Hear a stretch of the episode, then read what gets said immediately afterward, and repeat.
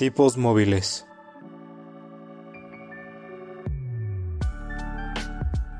Un podcast que va más allá de los libros y de la realidad.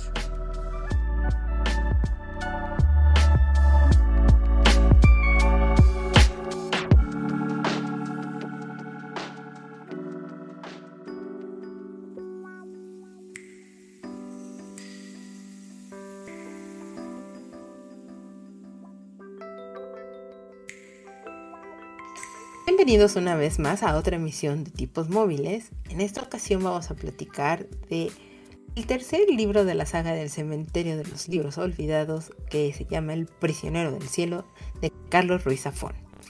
Para platicar conmigo de este título, permítanme presentarles a mi compañero de casi todos los programas, David. David, ¿cómo estás? Bien, Carlos, ya, ya extrañaba estar por acá con, contigo grabando en, tipos móviles. Ya tenemos casi un mes de, no por hacer por estos lados, pero me da gusto regresar y poder volver a compartir contigo estos pequeños momentos de la vida.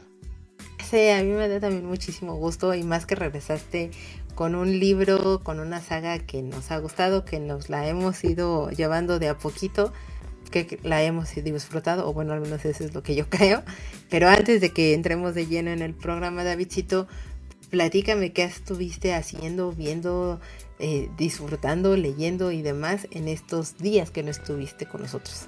Pues la verdad, no, no mucho. Digo, sé que un mes suena bastante como por haber visto y leído muchas cosas, pero esto de la vida de adulto, las mudanzas y todo, eh, de repente complican la existencia de uno y se vuelve difícil. La verdad, este, incluso hasta se me fue mi tradición de cada año de ver el anime de Your Lie in April, no sé si lo has visto. Tengo la, tradición de cada abril verlo porque me hace llorar Que si no, ya no funciona, claro. Que si no, ya no funciona, entonces no lo vi este año, así que no sé si verlo o no, porque ya estamos en mayo. Y la verdad sí, sí lo extrañé, ese, ese anime me da como mucha vida. Pero si no, no he visto muchas cosas, vi un, un pequeño anime que, me gustó mucho, que se llama Hirodoku, que pueden checarlo, eh, así como pequeña reseña, es la historia de, una chica que vive en el 2067, me parece, y es un mundo en donde existe la magia, pero solo lo pueden hacer como ciertas familias, no, no lo pueden hacer todas las personas pero con, magia la regresan en el tiempo para que conozca a ciertas personas que le van a ayudar a poder ver colores porque la niña no puede, porque ella no puede ver colores, la vida la ve en tonos monocromáticos, entonces la, la, regresa su, su abuela al 2017 me parece, 2018, a que conozca su versión más joven y ahí ella puede encontrar otra vez los colores que perdió. La verdad es una serie muy pequeña, son 13 capítulos, no, es más larga. Y se disfruta bastante las animaciones y todo, y la forma en que te presentan los colores y estos momentos en los que ella puede verlos o no puede verlos, se ven muy padre. Mm, se, se escucha súper linda. ¿En dónde está? Está en Amazon Prime. Ok. Está, está muy, muy cortita y está muy linda, o sea, es una historia muy, muy, bonita porque tiene mucho que ver con, además de con la magia, también con otros elementos artísticos, o sea, por ejemplo, con la fotografía, con el dibujo, con, este, con la pintura. Entonces está, está muy, muy padre y creo que tiene, tiene cosas bonitas. No es este típico anime de, de romance ni nada por el estilo, creo que se, se aleja bastante. Mm. Entonces se las recomiendo. Vi también una película de Netflix que se llama Garra, que le traía ganas porque dicen que Adam Sandler es muy buen actor cuando no hace drama. ¿Cómo se llama? Películas. No, películas de comedia. Porque la comedia de Adam Sandler es muy mala porque siempre es esta comedia como de muy muy física, de flatulencias y demás. Sí, sí, sí. Entonces, si lo sacas del papel cómico, hace muy buenos trabajos y la verdad estoy muy, muy sorprendido. Aquí Adam Sandler es un cazatalentos de jugadores de básquetbol. Entonces sí tiene como estos, estos pequeños este, conflictos en, en, su vida y demás, lo cual lo, lo hace muy, muy interesante. Y sí dije, wow, o sea, no, no puedo creer que este sea el mismo Adam Sandler de Jackie Jill, por ejemplo. Eh, sí, sí, sí. Es, es, de, es de básquetbol la película, pero está muy buena. O sea, también tiene ahí la participación de un actor español. Bueno, no es actor, es jugador, pero es un jugador de la NBA español que también hace bastante interesante la, la, película. Digo, se ve que no, que no actuó muy bien, pero de ahí en fuera está, está bastante, bastante interesante. Y pues obviamente estuve leyendo lo, el, el, libro que nos corresponde el día de hoy. He dejado en pausa los otros dos libros que estaba leyendo porque sean entre mudanzas, entre todo, pues ya no, no, no seguí el hilo. He, tenido un mes medio movido, pero pues ahí, ahí vamos, de repente viendo algunas cosillas. ¿Y tú, Caro, qué, qué has visto, leído, escuchado? Pues yo he estado leyendo La Bestia, desde el capítulo pasado les había platicado que, que, empezaba a leer ese libro. He avanzado, la verdad, bastante poquito, porque un poco la vida y así no, no me ha dejado leer del todo. Rompí un poco mi promesa de, ser monógama de un libro, pero era necesario eh, leer, leí la, mis días en la biblioteca Murasaki. Lindo, lindo el, el libro, me agradó y, me la pasé bastante bien. Entonces ahorita ya estoy retomando a la bestia. Y de ver, vi la serie de Princesa Charlotte, que está en Netflix. Está mona, está simpática la, la, serie. La verdad es que si te ha gustado Bridgerton, pues dale la oportunidad. Si no, pues te la puedes ahorrar. Tampoco es Rocket Science, pero no te la pasas mal, sobre todo si, si llegas a ver como la serie y, te gustan los libros. La verdad es que desconozco si la adaptación de los libros a la serie es, buena y vale la pena, pero por lo menos si nada más has visto la serie y ves esta, este spin-off de, de Bridgerton, pues creo que te la vas a pasar bien. Yo me la pasé bien.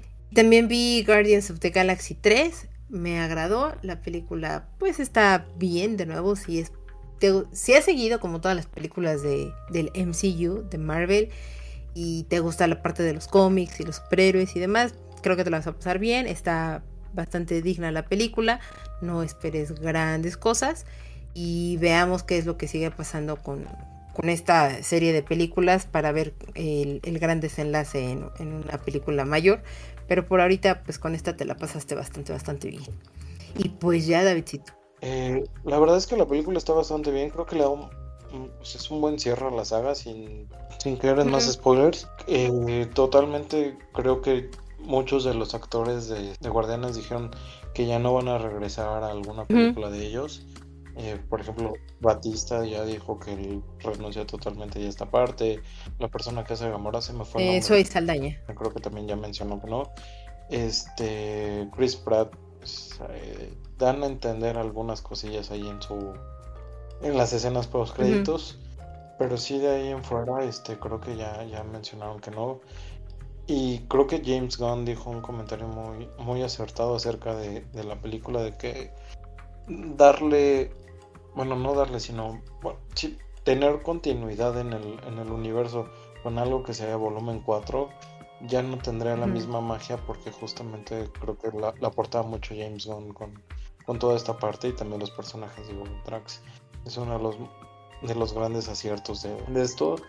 Y realmente no se siente tanto como una película del MCU, ¿sabes? O sea, sí se siente totalmente ajena, eh, autoconclusiva, y no como esta parte que es solo una historia para conectar a una historia más grande y que al final sales con muchas dudas como con Quantum Mania. Sí, es, o sea, no está mal, es un buen cierre. Y de nuevo, creo que va dirigido totalmente a las personas que les gusten los cómics, que les ha gustado el MCU, que han estado metidísimos en eso. Pues no se la van a pasar mal y, creo que es muy atinado lo que dices, ¿no? Eh, es un buen cierre, muchos de los actores están despidiéndose de una manera bastante digna, sus personajes sobre todo. De nuevo, pues veamos, porque pues al final del día el señor Marvel y Disney, pues en algún punto van a decir, bueno, sí, está muy bonito que ya no quiera darle James Gunn la continuidad, pero, pero, pero, pero, negocio es negocio y pues el, dinerito constante e insonante es a veces el, que manda. Definitivamente, y pues solo nos. A, ver qué pasa. Esperemos que no la rieguen, porque si algo ha tenido Disney en los últimos meses, años, es extender cosas que ya no eran necesarias extender y empezar a, a fastidiar alguna serie. Eh, por ejemplo, no hablando de también vi la, última temporada de Mandalorian, que justo, ¿no? Que es lo que decían muchos fans, que ya si cierran ahí la, serie está perfecto. pero que sí ya amenazaron que la van a seguir explotando e incluso va a haber una película. Lo que yo había escuchado es que iban a hacer una cuarta temporada y con esa cuarta temporada cerraban, pero no lo sé, no la he visto porque estoy en mi maratón de eh, ver todo, todo el universo Star Wars cronológicamente. Entonces ahorita voy en, la, en el punto de, de, Bad Batch, que me ha gustado y muchas cosas me han hecho más sentido. Pero este, por esa razón no, no he visto ahorita eh, The Mandalorian. Eh, sí, confirmaron que, que, van a hacer este una. Va a estar la cuarta. ¿no? Otra temporada. Ajá, hasta la cuarta y luego una película. Pero la película sí va, de eso no estoy tan segura. que eh, sí, sí va, y de hecho eh, a los fans de Star Wars y que conocen el, el universo expandido en los libros, el almirante Throne es el que va a ser el, el villano. Ok, ok, ok. Entonces sí es como, bueno, no eran, esta temporada no era tan necesaria para lo que hicieron y entonces todavía le van a dar una más y una película, entonces digo, sí, sí cierra con muchas cosas, incluso te ayuda a entender un poquito más la última saga de, este, de Star Wars, la de, la de Rey, pero sí es como, ah, creo que la debieron dejar morir hace mucho. Eh, bueno, en algún punto llegaré ahí y pues igual ya te platico qué onda. Y podemos platicar te platico qué onda. bueno, so far so good. Eh, yo ahorita estoy atorada ahí en Bad Batch. Bueno, atorada a medias porque la verdad es que sí he estado avanzando en eso. Sí me ha gustado, pero porque me gusta Star Wars. Entonces, a ver qué es lo que pasa. Sí, todo, todo, todo es altamente posible y altamente probable. Correcto. Pues entonces, eh, pues entremos de lleno, Davidcito, ya en el, en el programa, para que no alarguemos mucho el, tema, y platiquemos de El prisionero del cielo. Este tercer libro de la saga del Cementerio de los Libros Olvidados, escrita por Carlos Ruiz Zafón, publicado en el 2011, como ya les habíamos dicho. Eh, ¿De qué va más o menos eh, el libro? Pues Descubrimos a este adolescente que conocimos en La sombra del viento, Daniel Sampere, pero ahora ya está casado con Bea y es padre de un niño al que le llaman Julián. Daniel recibe de repente la visita de un misterioso hombre en la librería que pregunta por Fermín Romero de Torres, amenazando que va a revelar un secreto que lleva enterrado más de dos décadas. Fermín, asustado al recibir la noticia, es que decide contarle a su amigo Daniel su historia, la misma que va a iniciar en el castillo Monthug. Termina con el día que conoció a su amigo Daniel en la Plaza Real. Sin embargo, Daniel no se imagina que el escuchar la historia de su amigo va a ayudarle a enfrentar uno de sus mayores sombras que va a ir creciendo dentro de él. Pero es un libro bastante, bastante cortito con respecto a los dos anteriores. Es muy rápido de leer y pues no sé si este libro en particular retoma un poco la, estructura o la forma de cómo nos venía narrando, sobre todo La sombra del viento. Y, ya sabes, este misterio que se tiene que resolver con un personaje siniestro y demás. ¿Crees, Davidcito, que, que entrar de lleno con este libro sería a causa de que ya conocías a los personajes? ¿O, o o no, porque la verdad es que yo entré muy rápido a la historia del libro, fue muy rápido, en algún momento creo que lo comenté, de para mí fue como, ok, encontrarme con unos amigos y ponerlos al día, pero ¿cómo fue tu experiencia?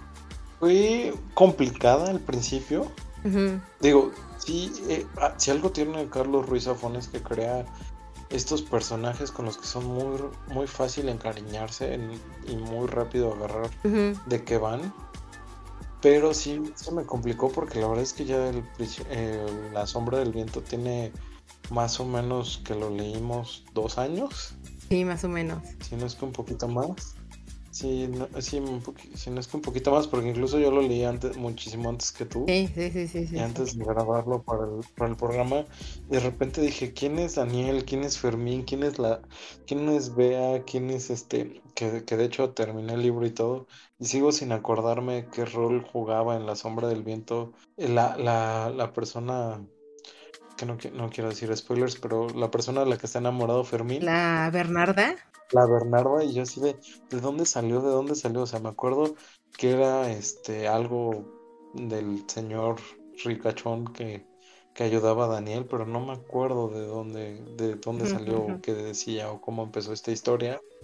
Porque sí tenía mucho. O sea, sí son personajes que son muy, este, muy, fáciles de, aprender.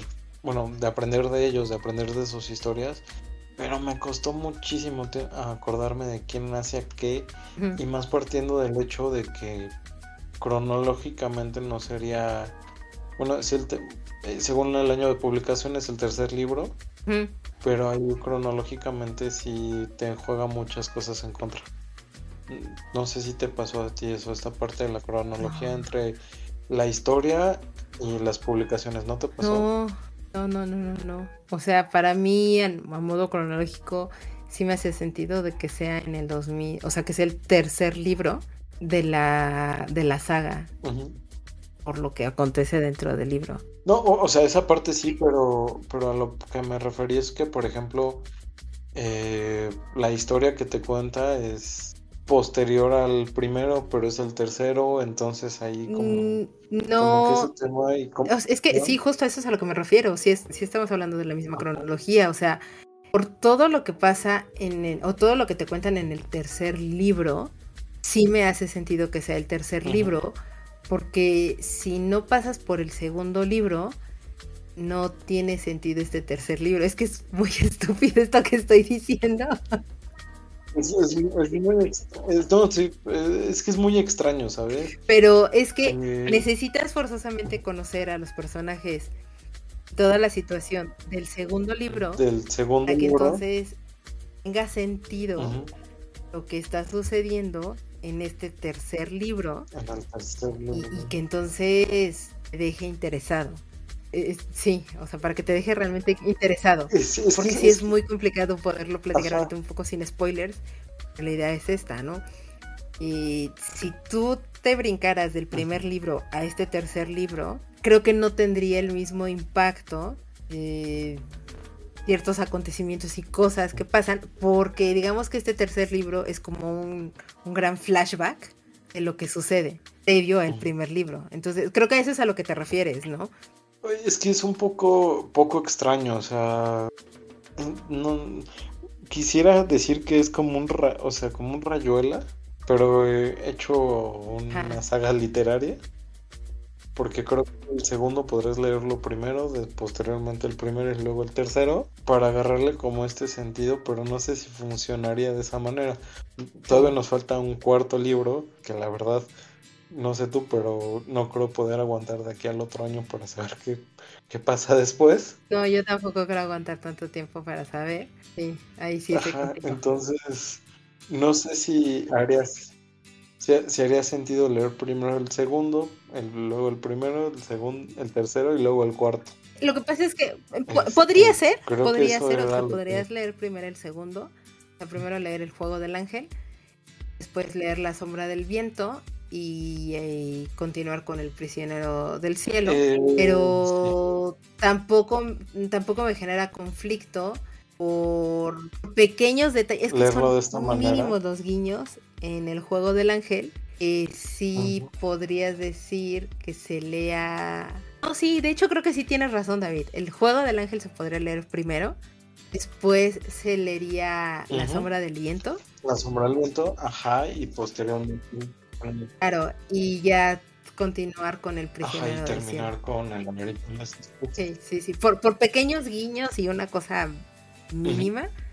Pero también si se lee primero La sombra del viento y después El juego del ángel. No, hay, no hay tanto tema, pero sí la recomendación, al menos mía, no sé si ahí la secundes, es que no dejar pasar tanto tiempo entre uno y otro.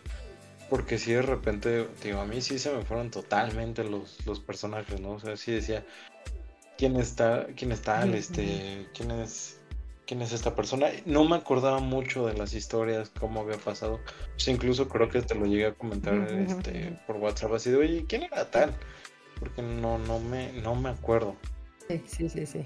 La verdad, es, es un buen libro. O sea, los, libros de Safón tienen estos pequeños detalles en los que, que te da lo que necesitas en el momento adecuado. Sí, sí, sí, sí. Siempre el señor Safón sabe qué decir en el momento que se necesita recuerda que él siempre dice el libro llega en el momento indicado.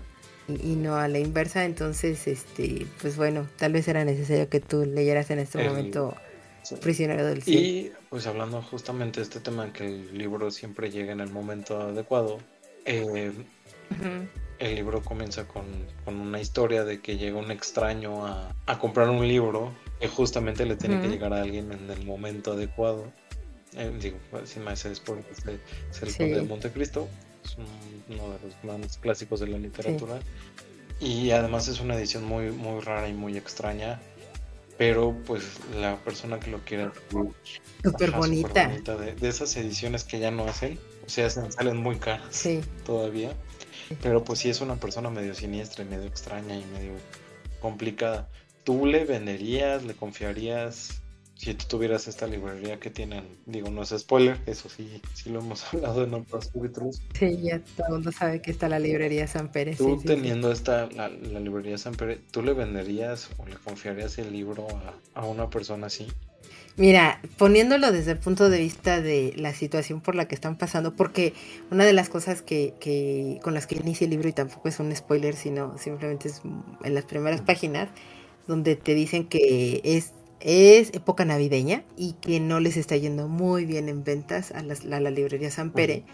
Llega este sujeto súper extraño, misterioso y que no le confiarías ni, ni tu nombre y quiere comprar esta edición carísima, por supuesto, y, súper bonita del Conde de Montecristo. La verdad es que pensando fríamente, es, que aquí creo que me, invaden dos, cuestiones. La primera tendría que ser una cuestión muy práctica. Y por, por, ser pragmático te diría, pues sí, porque la situación de, la librería está muy, muy, muy mal. Pero si a esto le sumas este amor y cariño que tienes a los libros y, a las ediciones y todo, tal vez yo no lo hubiera vendido. Que... O sea, por, siendo pragmático, es pues sí, porque me, va a ayudar para tener, para comer por lo menos de aquí a fin de año, ¿sabes? Y me, me va a ayudar mucho a eso. Pero siendo una persona que, que, de esas que ves, porque, bueno, no sé si a ti te ha pasado, David, pero en la vida cotidiana, de repente ves una persona y de esas que dices, híjole, es que esta persona no me da buena espina, no pinta para nada bien y, sabes, siempre tienes como este recelo y me pasaría exactamente lo mismo que, que le pasó a Daniel. Eh, pero no, yo creo que no, no podría venderle un libro que, aunque sé que, que me va a ayudar, y sé que no lo va a valorar, ¿sabes? Entonces eso me generaría como mucho conflicto.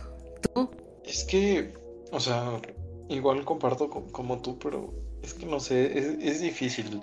Digo, las personas que, me conocen y, y, demás en persona saben que soy totalmente hipioso, por así decirlo de, la manera más decente posible.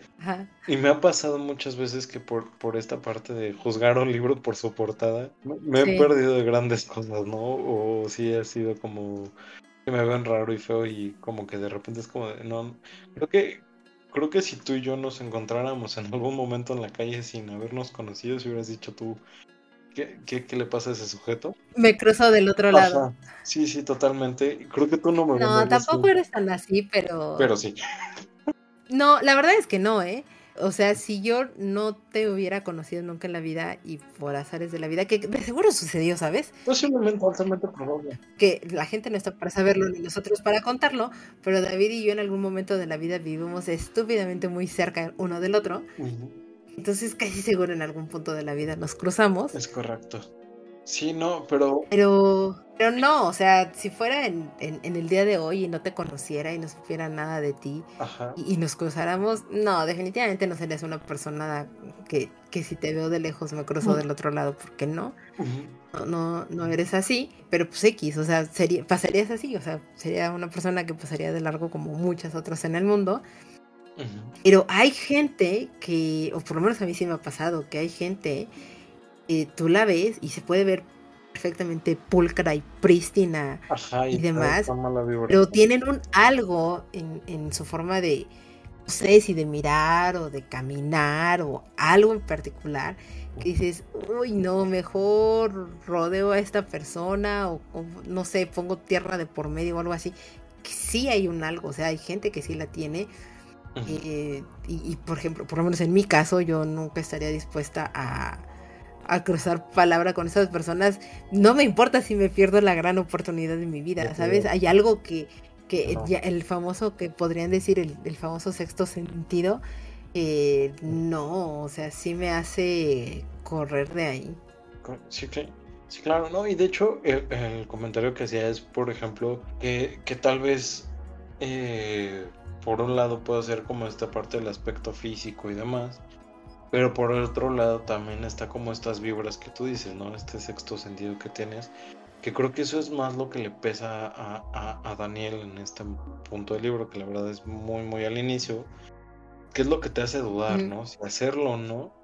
Pero por un lado es el negocio, por un lado es eh, salvar, entre comillas, a tu familia, el que tengas que comer y demás.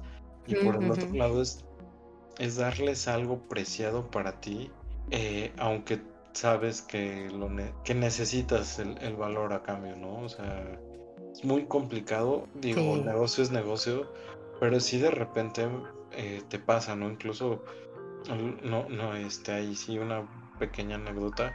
Cuando compré tu, tu Switch, que sí fue como, te, solo te lo estoy vendiendo porque eres tú. Sí, de hecho. Porque sé que lo vas a cuidar, porque sé que lo vas a tener. Este, porque. Si no, no lo hubiera hecho, ¿eh? Y si no, no lo hubieras hecho. Porque justamente la manera en la que viven algunas personas, me, incluyo, algunas posesiones en las cuales se vuelven parte de ti, te hace decir, híjole, lo necesito, pero me duele desprenderme de ello. Y creo que con la historia que, trae arrastrando Daniel desde la sombra del viento, él está como en esta parte de, estoy, bueno, esta parte de que los libros son una parte esencial mm, tanto de su persona como de su historia. Entonces creo que eso es lo que más me pesa y yo, pues obviamente, porque el negocio es, es negocio y dinero, dijera MC Dinero, el dinero es dinero, pues creo que sí, igual lo vendería sin tanto, sin tanto recelo. Sí, es, es que eh, eh, de nuevo es, es, un conflicto muy interesante ahí el que presenta el libro y, vamos, parte de colocarlo en el guion fue precisamente esto, ¿no?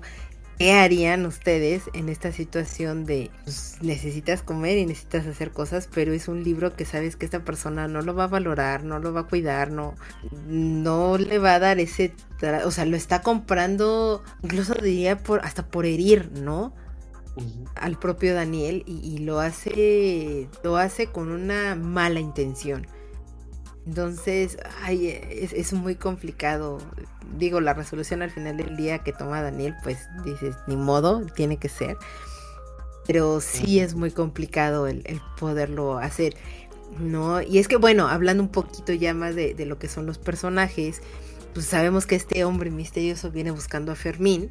Y en este libro en particular creo que podríamos decir que se habla o que se trata muchísimo más de Fermín y, todo lo que siente lo empiezas a conocer todavía muchísimo más de, lo que lo conociste en La Sombra del Viento y ves que es un hombre que pese a tener necesidades, a, que debe de comer y, ese tipo de cosas, la gente de repente lo quiere ayudar en eso, Fermín dice que no, o sea, lo, rechaza y él dice, no, no, no, este, prefiero mejor trabajar en algo y que me pagues con la comida, o, sea, vamos, siempre quiere que sea un intercambio de una cosa por la otra y no que sea por, digamos, caridad, muy entre comillas, porque la gente tampoco es como que lo esté haciendo de esa forma, sino porque le nace, o por lo menos yo lo percibo así, y Fermín no lo quiere, ¿no?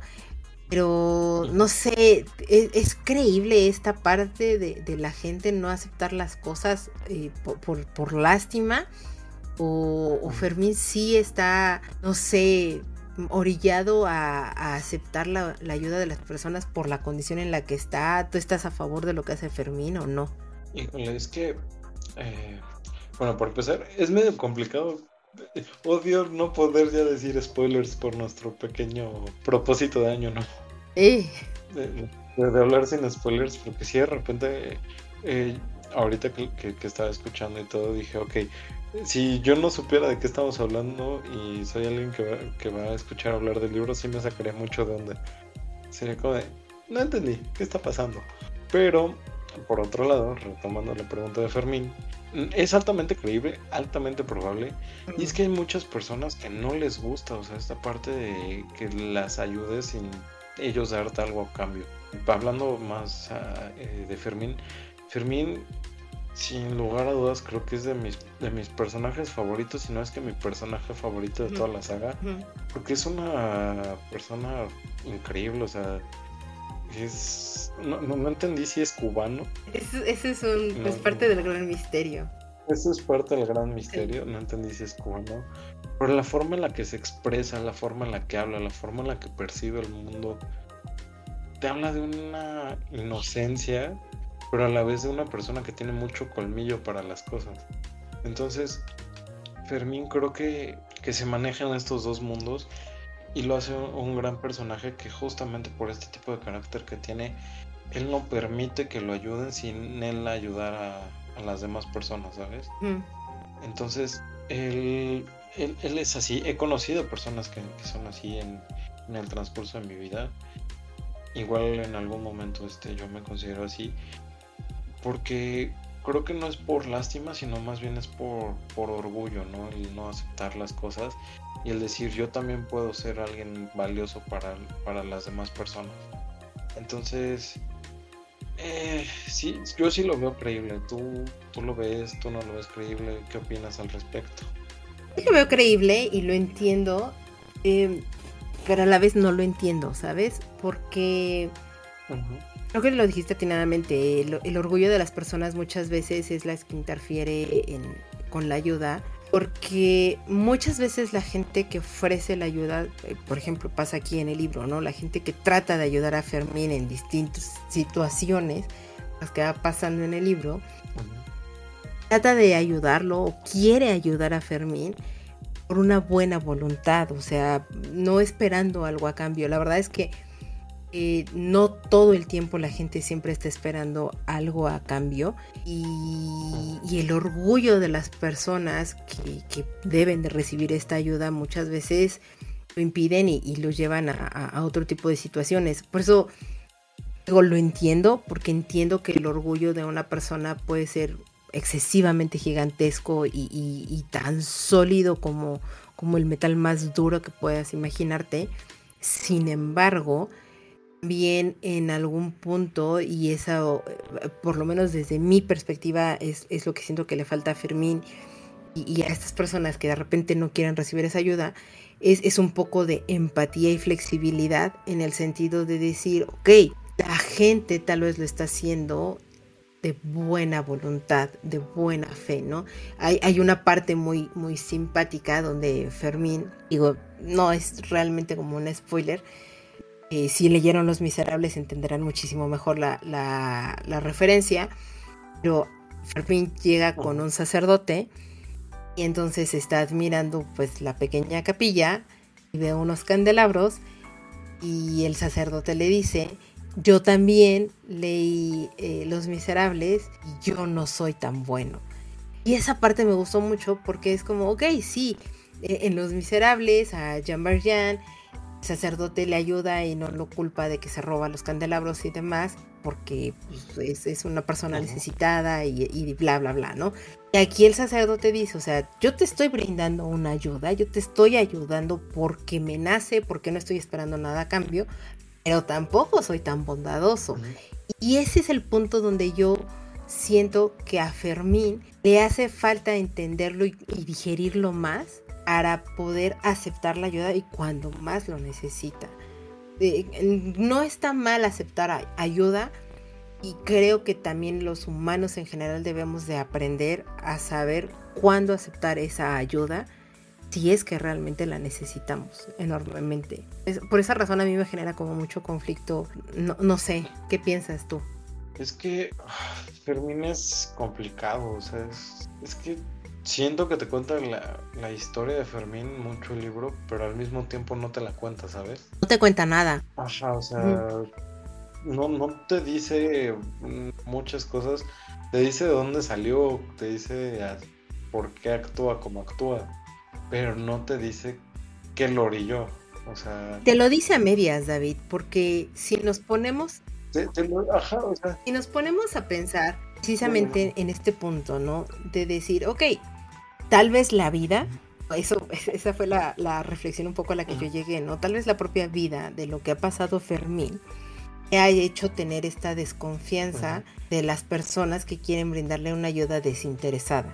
Pero pues yo me quedo pensando, ¿qué tan mal te podría haber tratado la vida como para llegar a, ese este punto. Y más si te están así aventando en la cara este ejemplo de lo que les decía del padre. El padre le dijo, yo te estoy ayudando porque necesito, o sea, te veo, veo que necesitas comer, pero tampoco soy la Carmelita descalza de que te voy a dar todo. Y ahí creo que marca un buen parámetro de decir, la gente ayuda de, de, una manera desinteresada y diría eh, un, dicho no muy popular ni tanto que queme el santo ni tanto que no lo alumbre. Exactamente. eh, eh, entonces eso eso es creo que lo que hace un poco falta aquí en el libro que te revelen muchísimo más de lo que es Fermín. Es que Fermín es un personaje con muchas luces más que sombras pero es muy complejo, pero te hace creerlo a fondo de una manera muy extraña. O sea, yo disfruto mucho cuando le dan los diálogos a Fermín, porque se expresa de unas maneras tan raras, tan extrañas, tan, no sé, tan divertidas, que, la verdad me, fascina mucho cuando, cuando lo leo.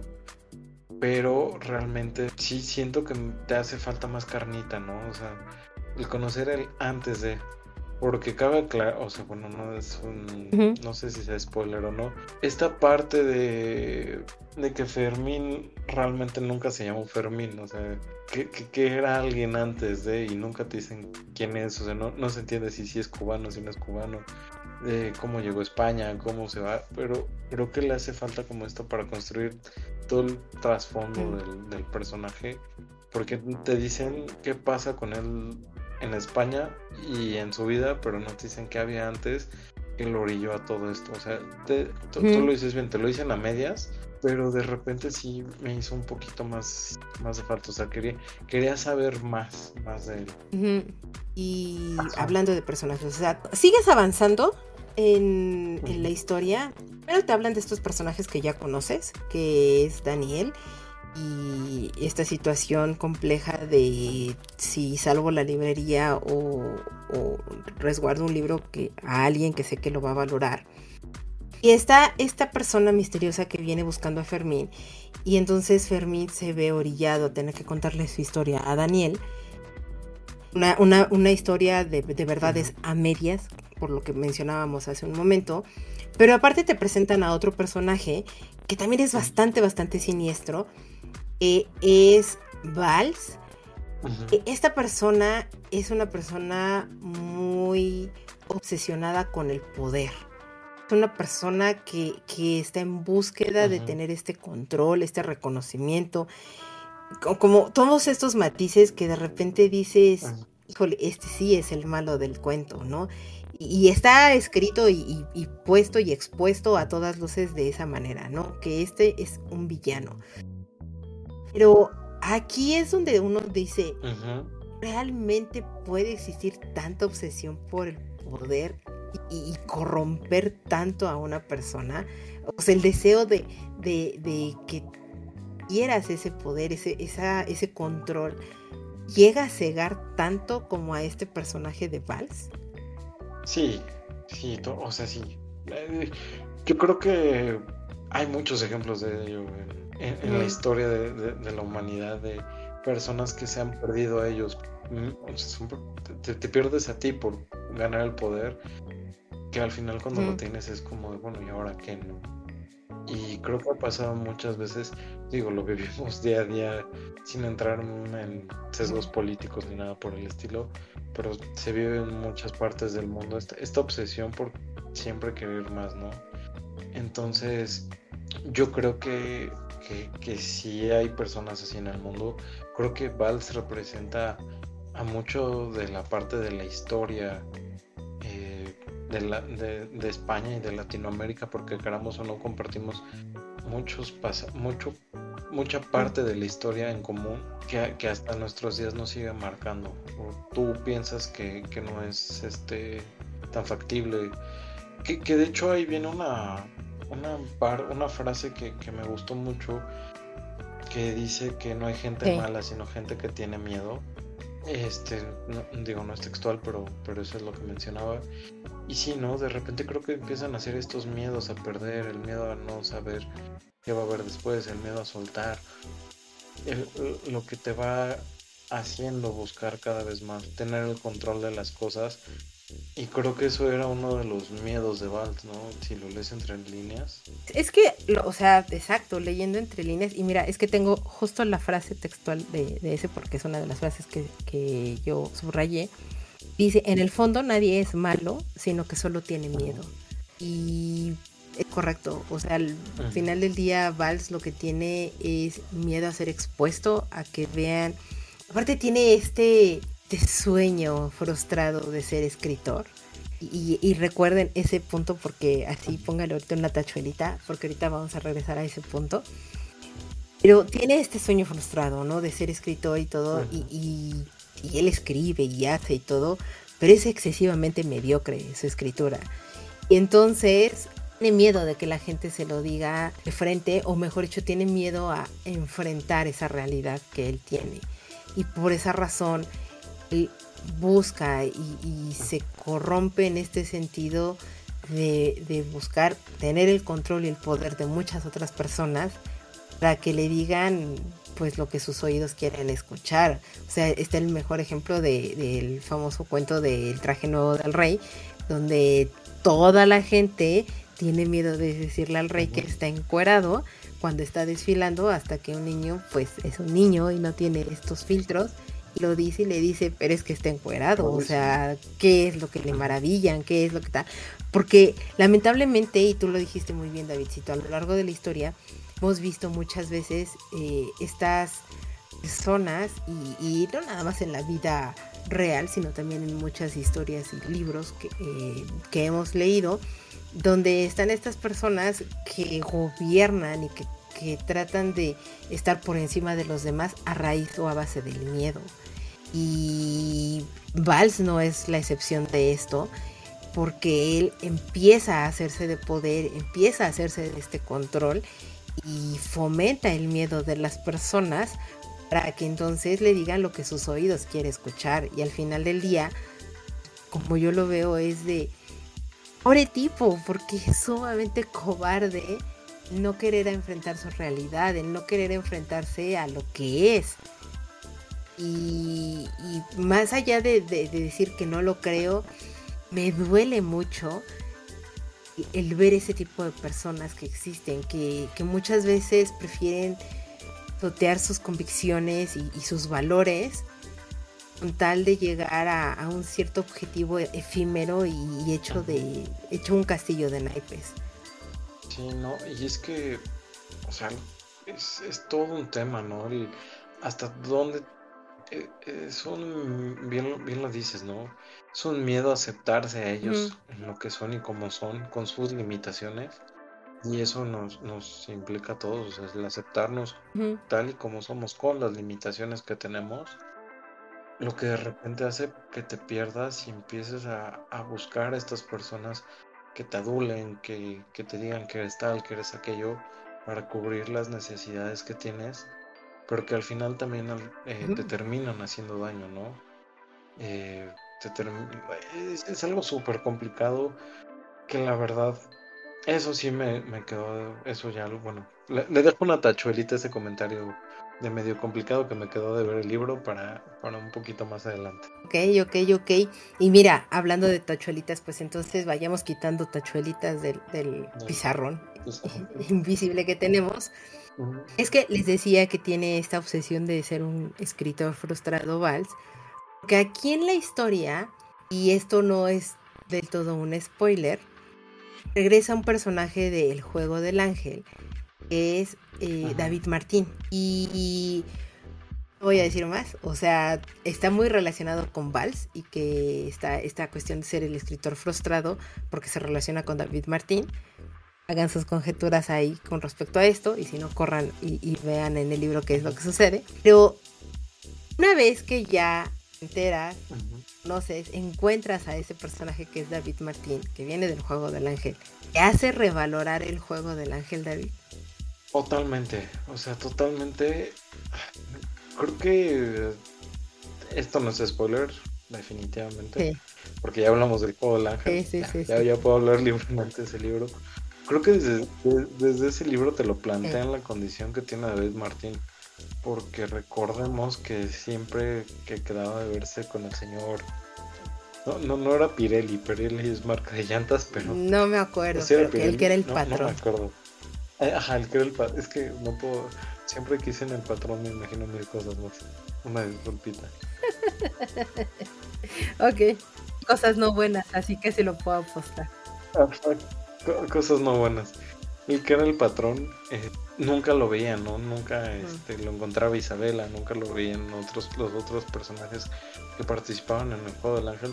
Creo que era algo que ya se venía, se veía venir, pero que también le da muchísimo sentido al juego del ángel, ¿no? O sea, ya cuando lo aterrizas, sí dices, ah, ok, eh, ahora entiendo, pero te hace entonces sacar más dudas de lo que pasó en el juego del ángel. Te hace cuestionar más entonces, ¿qué fue cierto y qué no fue cierto? Y en algún punto, y perdón que te interrumpa, Davidcito, pero por lo menos a mí en algún punto dije, ok, teniendo ya esta información nueva, regresaré a leer el juego del ángel. Y ya después se me pasó porque me acordé que hubo algunos grandes tropiezos que tenía el libro. Entonces se me pasaron las ganas. Pero sí también me hizo revalorar el, libro. O sea, es que sí te hace pensar en, ok, lo quiero volver a leer para saber qué es lo que pasó, o sea, porque realmente la historia ya no sabes si, si David Martín hizo lo que hizo o no lo hizo. Eso sé que suena muy sin contexto, pero si no, pues regresense a escuchar el... Y el capítulo del Juego del Ángel. El, capítulo del Juego del Ángel. Porque sí, justamente te hace pensar si realmente existía esta historia, si realmente existieron este, todos esos acontecimientos, si el libro que realmente está escribiendo era para alguien más o era para él un libro que él se puso como castigo. O sea, no, no sé, son, son muchas cosas. Incluso hasta te hace pensar si él fue el que, mató a su a, su amada. Es que lo tengo tan los personajes que que sí está complicado. Pero te, te, hace pensar mucho. O ¿Te pasó algo similar? ¿Revaloraste todo? O sea, ¿qué, qué fue lo que ocurrió? Sí, o sea, te digo, sí, sí me hizo revalorar el, me hizo revalorar el libro. Que te digo, o sea, tienes nueva información de este personaje, te da otra perspectiva, a completa como eh, yo me acuerdo mucho que cuando platicamos del juego del ángel, yo dije es que hay muchos huecos y no sé, algo no termina aquí de cuajar.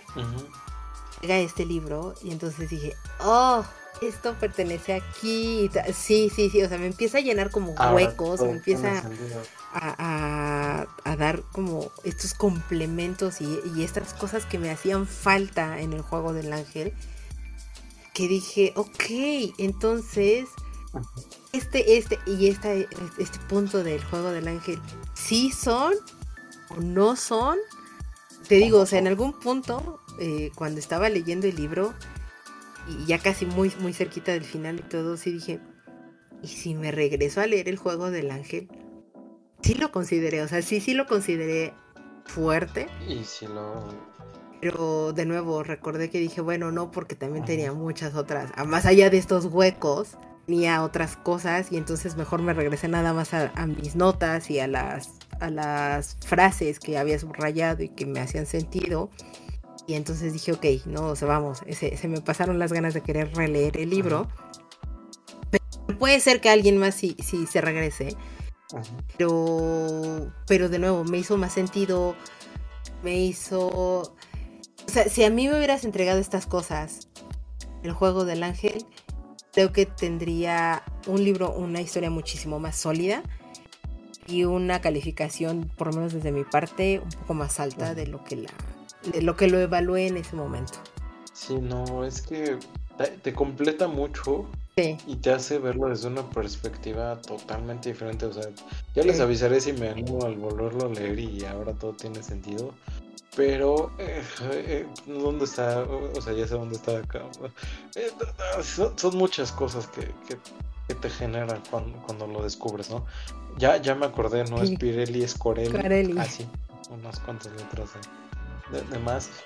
Corelli, sí, no, Pirelli son llantas. Y este, la persona que ama este David es Cristina Sagnier. Cristina, claro. Cristina. Entonces, ah, es que tan, construyen una figura tan mítica de David en este libro que dices, wow. Ya no sé qué pensar. Sí. Sí, ya, ya no sé qué pensar. Te cuestiona todas las relaciones de todos, e incluso te, te hace cuestionarte todo. Ajá, incluso hasta. Todo lo que es relacionado a David. a, David, y eso implica también a los Empere. O sea, ¿qué? ¿Qué, de los Empere? Pues recordemos que, Isabel es muy pegada a, Martín. Bueno, es que.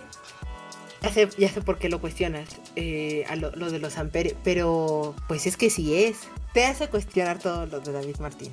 Totalmente ahorita un poco para el programa así, eh, te hace cuestionar mucho lo de David Martín. y, hace mucho sentido. Bastante. Todo lo que es David Martín. O sea, es que es muy increíble que un libro tan, tan pequeño, porque son cientas páginas, creo, por ahí así. Es, un libro bastante delgadito, la verdad. Se lee muy rápido. Sí, es muy, muy cortito. Sí, es un libro tan, tan delgadito que que me, parece increíble que sea un libro tan, tan, tan complementario. Y no sé si, es, Ajá, dime, dime. No, justamente, o sea, era lo que te iba a decir. Eh, no sé si esto tú lo podrías tomar como un libro de transición o no. No sé. Para mí este libro no debió de existir en el sentido de las cosas que están dentro de este libro tuvieron que haberse dividido en los otros libros. Son, son fragmentos que tuvieron que haber existido. La sombra del ángel, que diga, en la sombra del viento y en el juego del ángel.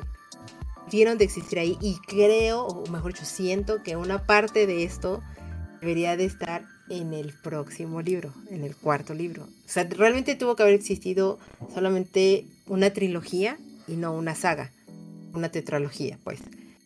¿No? No es un libro de transición en el sentido de, ay, bueno, pues es que pasaron unas pequeñas cositas y todo y ya, next, lo que sigue.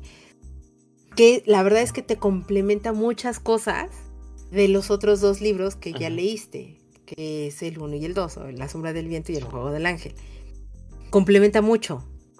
Complementa muchas cosas, sobre todo y más, más, más en el juego del ángel. Es donde te complementa mucho y te complementa personajes. En este sentido hablamos de, Fermín.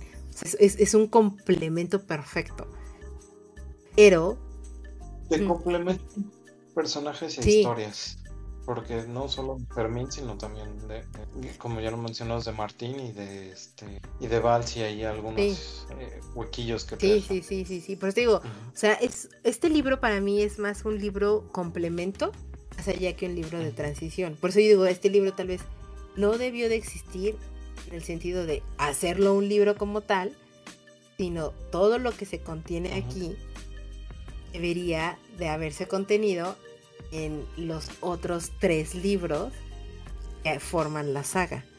Para que entonces se hubiera hecho una trilogía, tal vez libros más robustos en el sentido, no de la cantidad de páginas, sino más robustos en el contenido de lo que eran las historias algunos fragmentos, sobre todo ahorita, por ejemplo, recordando la sombra, que diga la, el juego del ángel, ciertas cosas que se sienten como paja, si te lo hubieran complementado con cosas que vienen en este libro, sería un libro muy robusto y muy bueno. No es malo el juego del ángel, pero tiene muchos huecos. Que aquí ayudan a llenarlo. Y en la sombra del viento tres personajes, pero que están cojitos, que no te dicen tanto, pero que con las cosas que vienen en este libro, si los hubieras metido en la sombra del viento, hubieras hecho personajes sumamente robustos y, muy interesantes que lo hubieran hecho un excelentísimo libro, porque es muy buen libro La sombra del viento. Y lo nuevo que te están presentando aquí, estoy así casi segura que debe de completar muy bien lo que viene en la isla de los espíritus, si mal no recuerdo, se llama así el libro. Y el laberinto de los espíritus. Ajá, estoy casi segura que te va a sumar mucho a ese libro. Por esa razón yo no siento que debería de existir, porque de nuevo es dentro de todos los libros que forman la, saga del cementerio, es un libro súper delgadito, pero así súper, súper delgadito. Sí, es que... Si dices... Eh". Sí, no, se, se lo iba a volar por, por lo mismo el tamaño. Y es que es complicado. Yo la verdad eh, sí lo tomo como de transición, pero justamente eh, e, esa es la tachelita que dejo, ¿no? El, digo, recojo la tachelita que he dejado en el pizarrón este, que tenemos y tomo esa parte, ¿no? Me queda de ver, porque me sirve para cerrar muchas historias, para dejarme con un cliffhanger muy bueno pero que siento que no pasa nada, ¿sabes? O sea, lo leí muy rápido, me gustó mucho, pero al mismo tiempo siento que no pasa nada. O sea, hace rato que lo estaba terminando, veía que se estaba poniendo cada vez más bueno y de repente de una montaña en la que me estaban subiendo, subiendo, subiendo, subiendo, eh, en vez de dejarme caer y darme así todo, este... Te dejaron allá arriba. Me dejaron allá arriba y además eh, ya no vienen más curvas, sino ya se acabó el juego. Y fue como de, bueno, y ahora, porque me, incluso este el fin de semana que lo estuve leyendo y todo, sí lo estaba leyendo y yo así como, no, espérate, ¿cómo, cómo que esto? ¿Cómo que aquello? ¿Qué está pasando? Y ahorita que ya veía que me faltaban 10 minutos, porque bendito Kindle que te avisa cuánto tiempo te queda, decía, no, ¿cómo? Espérate, 10 minutos, en 10 minutos no me van a alcanzar a contar todo lo que necesito saber y más como, como termina, ¿no? Entonces, sí lo siento como de transición, así como de, espérate, porque aún hay más. Y es como de, ay, pero ¿qué es eso más, no? O sea, no me dejes así. Diría este, el buen Luis Miguel, no, no me puedes dejar así.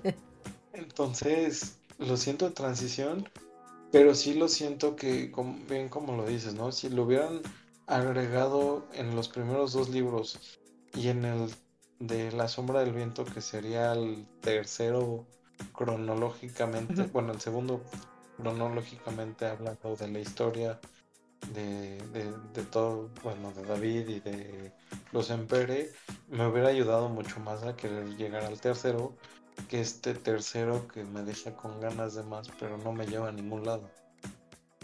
Y fíjate que ahorita que, que te estoy escuchando, algo que me sucedió con el libro y hasta ahorita que lo estoy realmente reflexionando. O sea, es un libro que me pareció entrarle muy rápido, o sea, es muy fácil.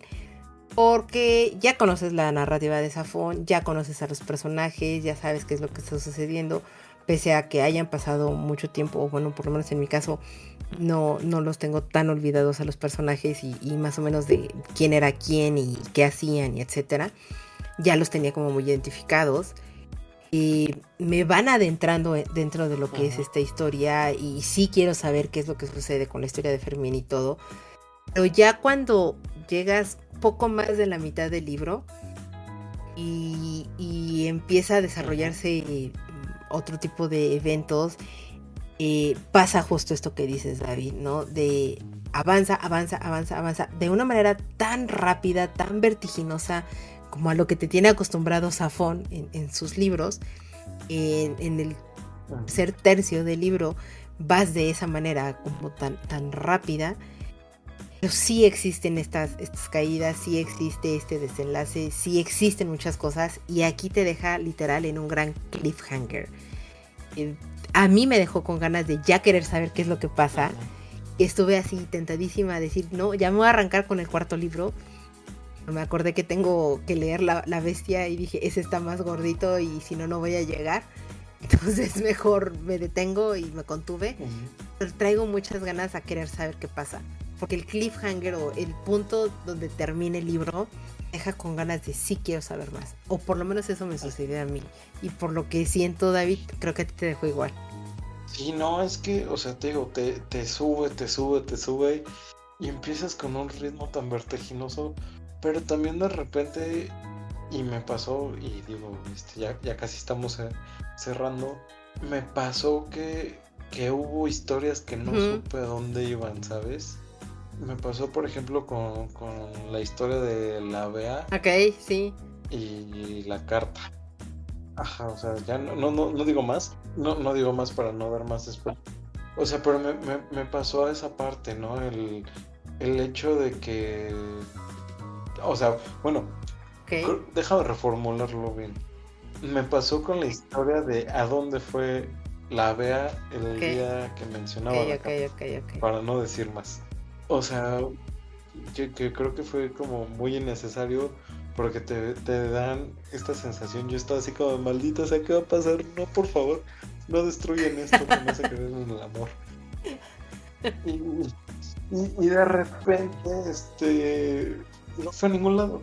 O sea, no, no fue a nada y fue como, ok, entonces se pudieron haber evitado, se pudo haber evitado este capítulo tan, tan innecesario o algunas historias de, de otros, o sea, del personaje. Pero bueno, ese capítulo que dices de la carta no es innecesario. Y por el contrario, yo te diría, mm. es muy crucial. Es, es, muy necesario y muy crucial para entender muchas cosas, pero lo que te hacen dudar de ella es como muy innecesario, ¿sabes? Sí, sí, sí, sí, sí, esa, ese, ese hilo dramático Exactamente. narrativo. O por ejemplo, la historia del personaje, del personaje misterioso con el que empieza el libro y el que adquiere el libro, ¿no? Yo me lo imaginaba totalmente diferente el desenlace a, lo que Ah, es que, ay, mira, es que acabas de tocar un punto muy interesante. Yo sería decir muchos spoilers, pero lo voy a decir solo muy a grandes rasgos. Perdón que los vamos a dejar con esta duda.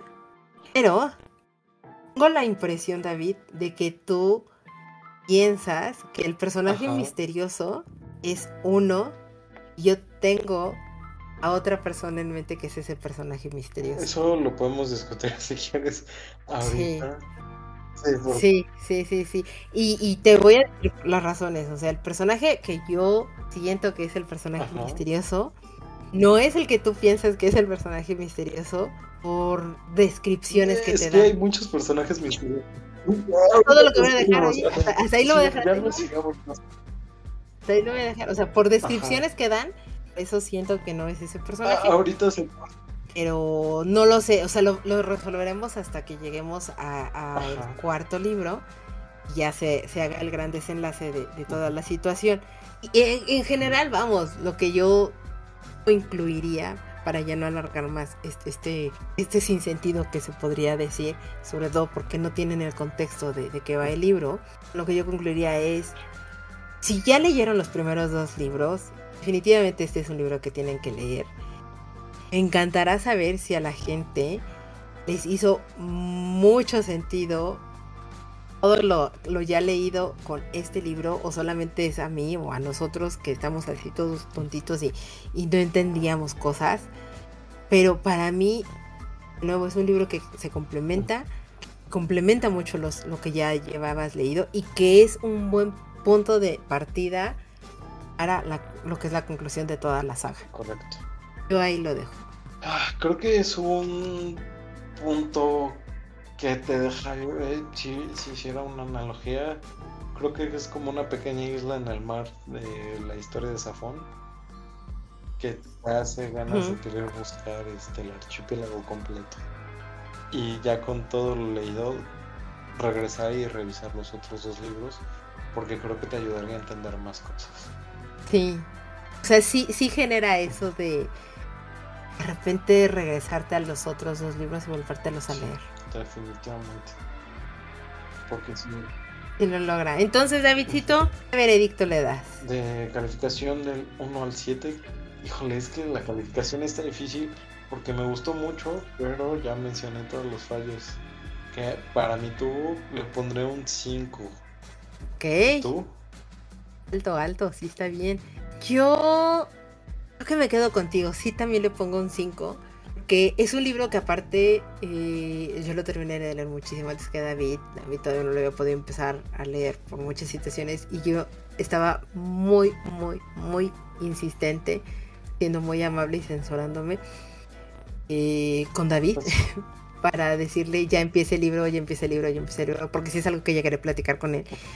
Sí tenía ganas ya de platicar del libro. Totalmente. O sea, sí tenía ganas de, de ver qué es lo que sucedía, más allá de, generarme conflictos eh, como en los otros libros, ¿no? De repente que te puede llegar a dar personas, situaciones en la vida actual, personas que existen y todo, era más de, no, es que quiero platicar por muchas otras cuestiones, pero de lo que pasa en la historia de la propia saga. Por esa razón yo, yo estuve muy insistente con Davidcito para que ya lo leyera yo le doy un 5 porque sí te hace, de nuevo, te deja esta sensación de de repente querer regresar a los otros dos títulos y por supuesto querer saber qué es lo que sucede en el cuarto y último tomo de la saga. Entonces, tiene, tiene una muy buena calificación, tiene un 5. Porque si todo esto lo hubieran metido en los otros tres libros, sería una muy buena trilogía y, y tal vez no hubiera sido necesario gastar hojas y árboles en tercer título que es muy cortito. Definitivamente. Por esa razón yo le doy, le doy ese 5, Davidcito. Sí, no, definitivamente yo también le doy ese 5 porque te digo, me, me, quedó de ver muchas cosas, pero me emocionó y me resolvió otras que, que, vale, que, ameritan esa calificación. Y entonces, Davidcito, ¿con qué frase te quedas de este libro? Porque el señor Zafón tiene muy buenas frases y esta no va a ser la excepción y siempre nos quedamos con una frase en nuestra vida de los libros que leemos. ¿Con cuál te quedas tú? Me quedo con una frase que le hice a Daniela Fermín hablando de la amistad, porque esto va a sonar muy cursi, pero tú siempre serás mi, mi Fermín, y que dice... Oh. Que dice, la, cita textual es entre dos estas cosas se ven más pequeñas, pero justamente es que están hablando de los problemas y de la, lo que se viene en la historia y justamente con la ayuda de los amigos todo se hace más fácil. ¿Y tú, Caro? Todo es mucho más fácil y más pequeño, como bien lo dice la frase. Eh, es una frase que también yo había subrayado y que yo me acuerdo también mucho de ti, Davidchito, eh, porque también tú muchas veces a veces eres mi Fermín. Y cortemos esta parte tan cursi y ridícula de, nuestra parte, una disculpita por ello. pero así somos. Em, y la frase con la que yo me quedo es, en esta vida se perdona todo menos decir la verdad. Y si no mal recuerdo, esa es una frase que dice Fermín en algún momento a otros personajes que, se presentan dentro de la historia.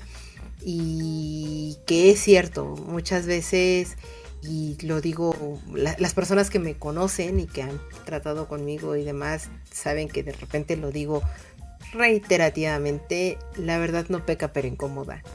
Porque muchas veces, y sobre todo con los que son muy mis amigos, y David está aquí presente para no dejarme mentir en ello, a mis amigos nunca les voy a decir lo que sus oídos quieren escuchar, sino lo que es, por muy doloroso que a veces pueda llegar a ser. Pero si uno no habla con la verdad, y menos con las personas que le importan muchísimo, pues entonces creo que no vale o no tiene sentido tener ese tipo de relación.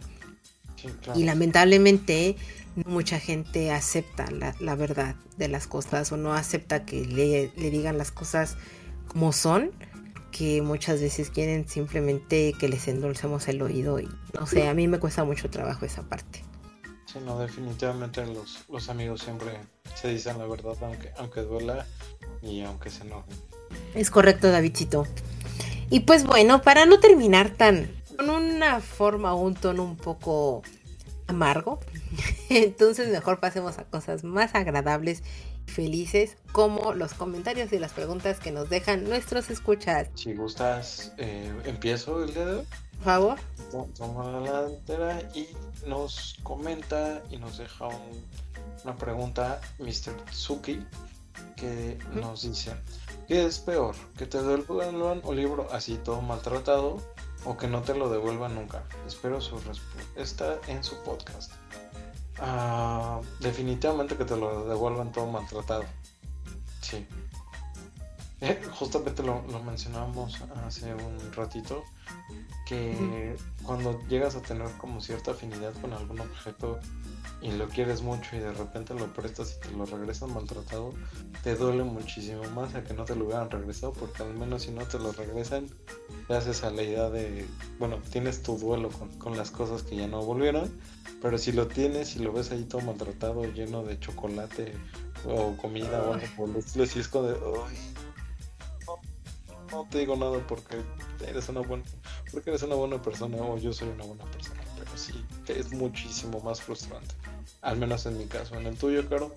Ay, no sé, David, me hiciste ahorita dudar muchísimo. Yo estaba hace un par de, minutos muy segura de mi respuesta. En decir, creo que es peor que no te lo regresen. Pero tienes razón en lo que dices. Porque en algún momento, en algunos capítulos, creo que ya lo había mencionado, yo le presté un libro a mi hermano. Me lo regresó súper, súper maltratado, pero así a más no poder y me hizo querer más ese libro porque eh, me dio mucho coraje que, me, o sea, que maltrataran tanto a uno de mis amigos de esa manera. Y entonces sentía mucho esta culpa con el libro de decirle perdóname por haberte prestado y que no te trataron adecuadamente y todo y creo que por eso le, le tomé muchísimo cariño a ese libro. Pero ay no sé David es muy complicado sabes muy, muy complicado porque uno, y, de nuevo también en otro programa creo que habíamos mencionado, no somos muy afectos a esto de prestar libros precisamente para evitar, porque sabemos que la gente no los tratará y cuidará y bla, bla, bla, como uno lo haría. Pero bueno, cuando ya das ese voto de confianza a una persona y le prestas el libro y, te lo regresa en esas condiciones, pero sí me quedo contigo, David. Sería eh, mejor saber que esa persona no te lo regresó y decir, ok, nunca más en la vida te prestaré nada, porque te, dice quién es esa persona, porque nunca te regresó tu libro. Pero también el que te lo regrese en esas condiciones te habla mucho también de esa persona. Sí, no, te digo que te lo regresen todo maltratado y demás, es como, ¿por qué, lo hiciste de esa manera? O sea, ¿qué, qué, te pasa? ¿Qué clase, qué monstruo eres? Exacto, Exacto, creo que ese es el, término correcto. ¿Qué clase de monstruo eres? Pero... no, o sea, totalmente. porque además, eh, como si te regresaron las cosas, es como, ay, ¿me puedes volver a prestar? Y ves que si te regresan las cosas, es como, sí, pero ve cuando lo estás regresando. Y entonces es como, eh, sí, claro, luego te lo presto. Sí, no, olvídalo. Mil veces mejor que no te lo regresen a que te lo regresen en mal estado. Sí, creo, que sí, tienes razón, David. Es, mejor que. O sea, que sabes que esa persona no te lo regresó tu libro. dices, mm, ya sabes, puñito de enojo así hacia la persona. Pero lo sabes y dices, bueno, no pasa nada. A que, a que te lo den y, y, y sí sepas en qué condiciones te lo están dando. Y es que, bueno, le sucedió creo que algo parecido a, Mr. Suki. Si, si, nos cuentas un poco más la historia, estás, este es tu espacio para que puedas generar catarsis sobre este, este grave problema de que te regresaron un libro tan maltratado. Entonces, platícanos cómo estuvo esta historia y nosotros aquí te vamos a, a, y tienes todo nuestro apoyo en ese sentido. cuando gustes aquí podemos... E, este espacio seguro. Sí, aquí es un espacio seguro por favor. Entonces, si, quieres venir un día a platicarnos o mandarnos la anécdota, mandar un audio, lo que tú quieras, de verdad aquí, con muchísimo gusto, es venir a platicarnos esta tragedia que te sucedió. Em, bueno, nuestro siguiente comentario es de nuestro amigo Adam, que como cada capítulo nos manda siempre sus comentarios y preguntas. Muchas, muchas gracias por eso. Él dice, Pensé que el programa de las mamás me sería muy ajeno por el tema, pero cuando hablan tan apasionado de un tema siempre es interesante escuchar y terminó por gustarme el capítulo. Me gustó que fuera un poco más anecdótico más que de libros. Ahora les dejo mi pregunta para ustedes. El cine y videojuegos de repente hay géneros que se vuelven muy populares y eso hace que todos quieran hacer algo relacionado, que termina saturando por completo el género y cansa a la audiencia. ¿Literatura pasa lo mismo? De repente hay novelas del mismo género o temas similares al mismo tiempo. Saludos. Eh, muchas gracias y también te mandamos un saludo de vuelta, Adam. Y yo te podría decir que sí, también de repente pasa. Te lo puedo platicar desde mi experiencia cuando salió Crepúsculo, que fue este gran hit y, super boom y, salió la saga y la película y demás, que las niñas se volvían locas y todo de repente veías muchos títulos y sobre todo incluso está algo muy curioso, libros un poco del género o incluso copiando un poco el diseño de las propias portadas de Crepúsculo o de toda la saga de Crepúsculo. De repente hubo como un boom y veías muchas cosas de vampiros o veías cosas de adolescentes eh, de, un género corte romántico, pero con este tono sombrío y un poco emo y demás. Y de repente había mucho en, el, mercado sobre, ese, sobre ese género, sobre esa temática.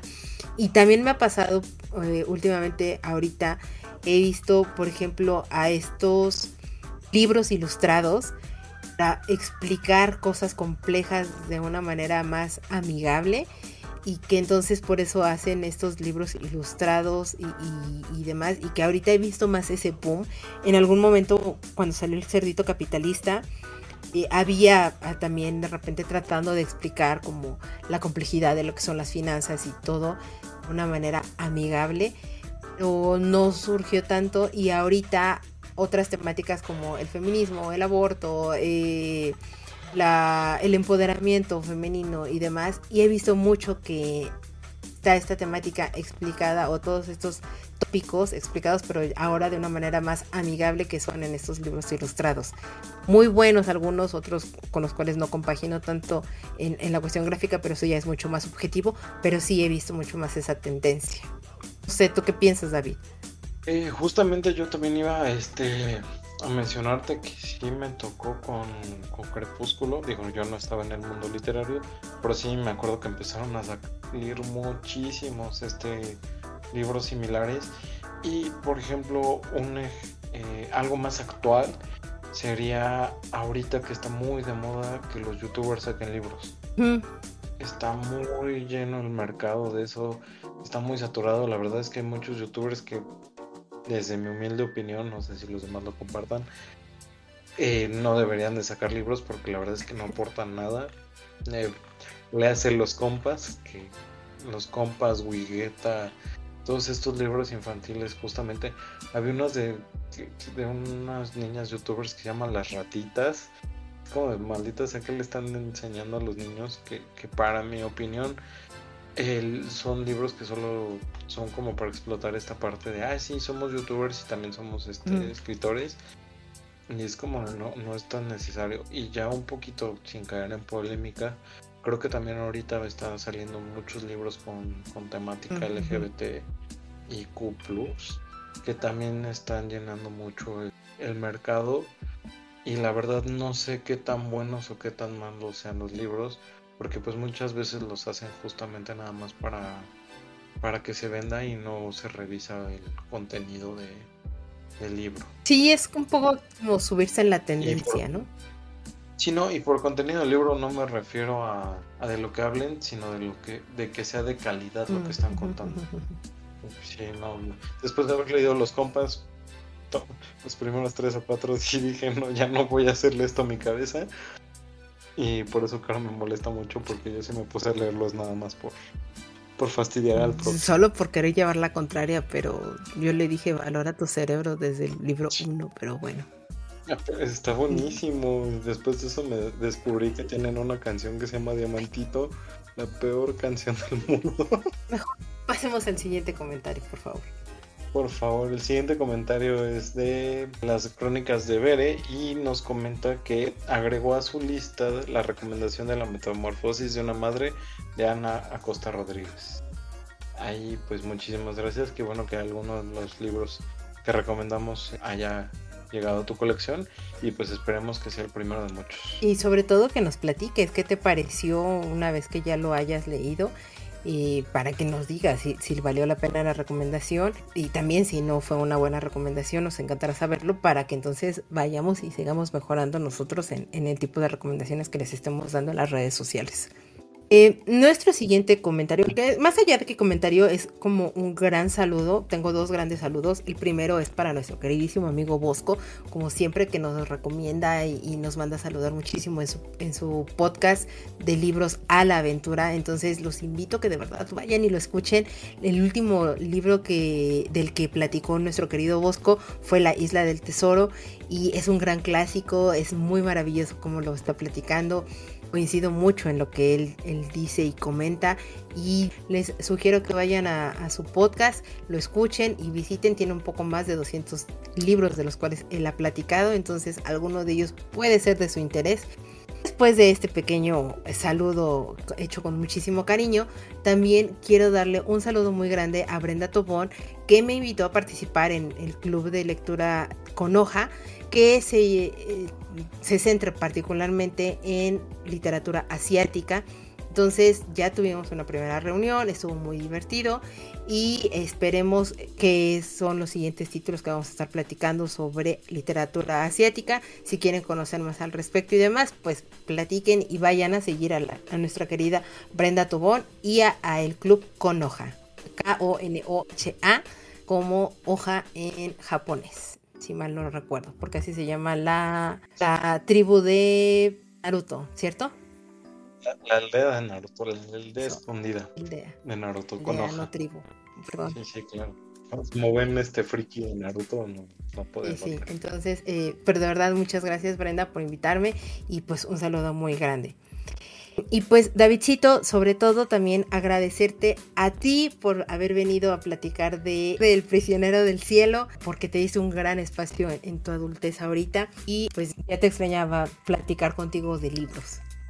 Yo también ya, ya extrañaba andar por acá y pues esperemos que no se repita una un tanto tiempo de ausencia en, en el podcast porque pues, la verdad lo disfruto muchísimo. Y, yo disfruto mucho tener tu compañía y platicar en general de, todo y de las cosas de la vida. Digo, por algo somos amigos, pero poderlo compartir también con la gente y, y, nuestras opiniones, eso también me encanta muchísimo. No me quiero despedir antes sin recordarle a la gente que nuestro siguiente capítulo vamos a estar platicando sobre mangas enfocados hacia la comunidad LGBT hablando un poco de lo que decías, de este boom que hay en los contenidos y, demás, pero cómo ha surgido, cómo ha trascendido esto en los mangas.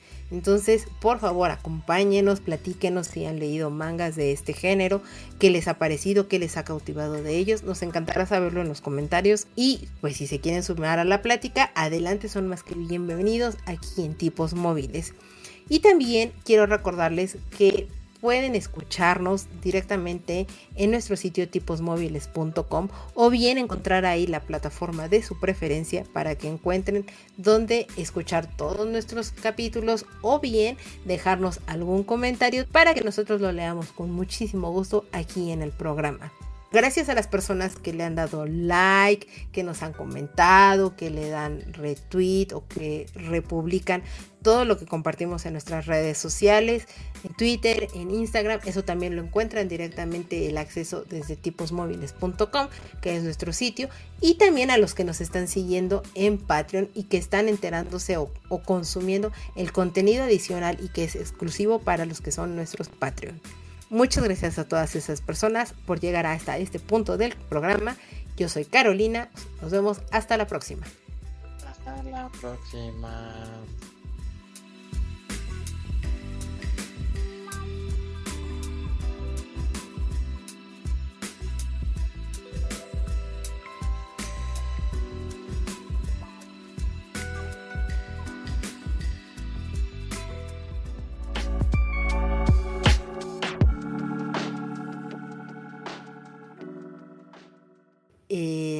No es cierto, ya estoy confundiendo todos los nombres de Safón.